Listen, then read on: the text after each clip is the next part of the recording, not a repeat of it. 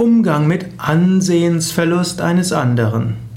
Vielleicht ist jemand in deiner Umgebung, der früher in gutem Ansehen stand und jetzt einen Ansehensverlust erlitten hat. Vielleicht hat er etwas getan, was äh, zum Misserfolg geführt hat. Vielleicht hat er sich öffentlich daneben benommen.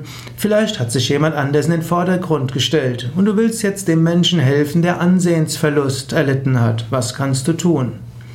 Zunächst einmal musst du überlegen, bist du überhaupt dafür zuständig? Ist es überhaupt nötig?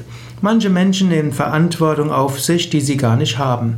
In vielerlei Hinsicht kannst du sagen, ja, es ist nicht meine Aufgabe. Du könntest aber dem Menschen Licht geben, du könntest ihm in ihnen deine Gebete einste, ein, ja, einbeziehen, du kannst vielleicht mit dem Menschen sprechen, vielleicht ihm Mitgefühl, Liebe schenken, vielleicht ihm sagen, ja, wie toll man findet, was er gemacht hat, vielleicht ihm deine Anerkennung und Wertschätzung zeigen. Vielleicht ist das am besten. Gut, und dann kannst du natürlich auch nach einer Weile auch wieder anderen sagen, was dieser Mensch alles geleistet hat. Und du kannst ihn mit einbeziehen. Du kannst ihn um Hilfe bitten. Du kannst um seine Meinung bitten.